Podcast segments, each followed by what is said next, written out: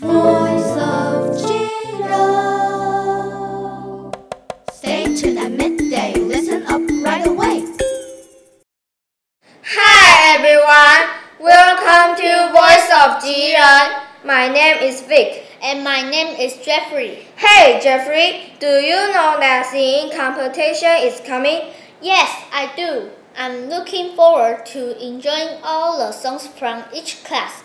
What are you singing? We are singing Proud of You. What is this song about? It's about when we face difficulties in our lives, we have to have the courage.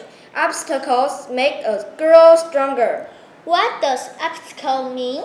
It means something very difficult happens in your life. I see. Well, I want to listen to the song. Sure, let's enjoy.